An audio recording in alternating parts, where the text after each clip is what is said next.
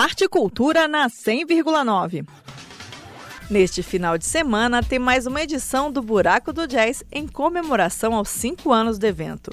Nesta quinta e sexta, no estacionamento 5 do Parque da Cidade, a cantora Bel Lins e o saxofonista e compositor Vinícius Chagas sobem ao palco. Quem detalha a programação é o produtor do Buraco do Jazz, Gustavo Frade.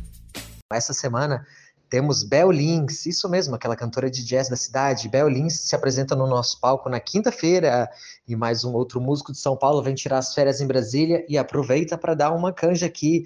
Vinícius Chagas vem em quarteto com outros três músicos de Brasília.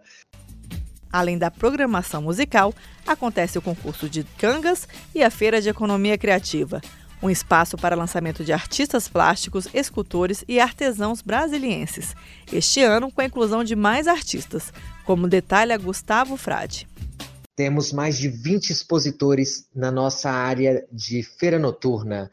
Espaço também para inclusão. Ao lado do palco, foi reservado um espaço para pessoas com deficiência assistirem aos shows. E no local, também haverá guia para acompanhar pessoas com deficiência visual para o espaço reservado. Então anota aí. Nesta quinta e sexta-feira tem Buraco do Jazz, a partir das seis da tarde no estacionamento 5 do Parque da Cidade.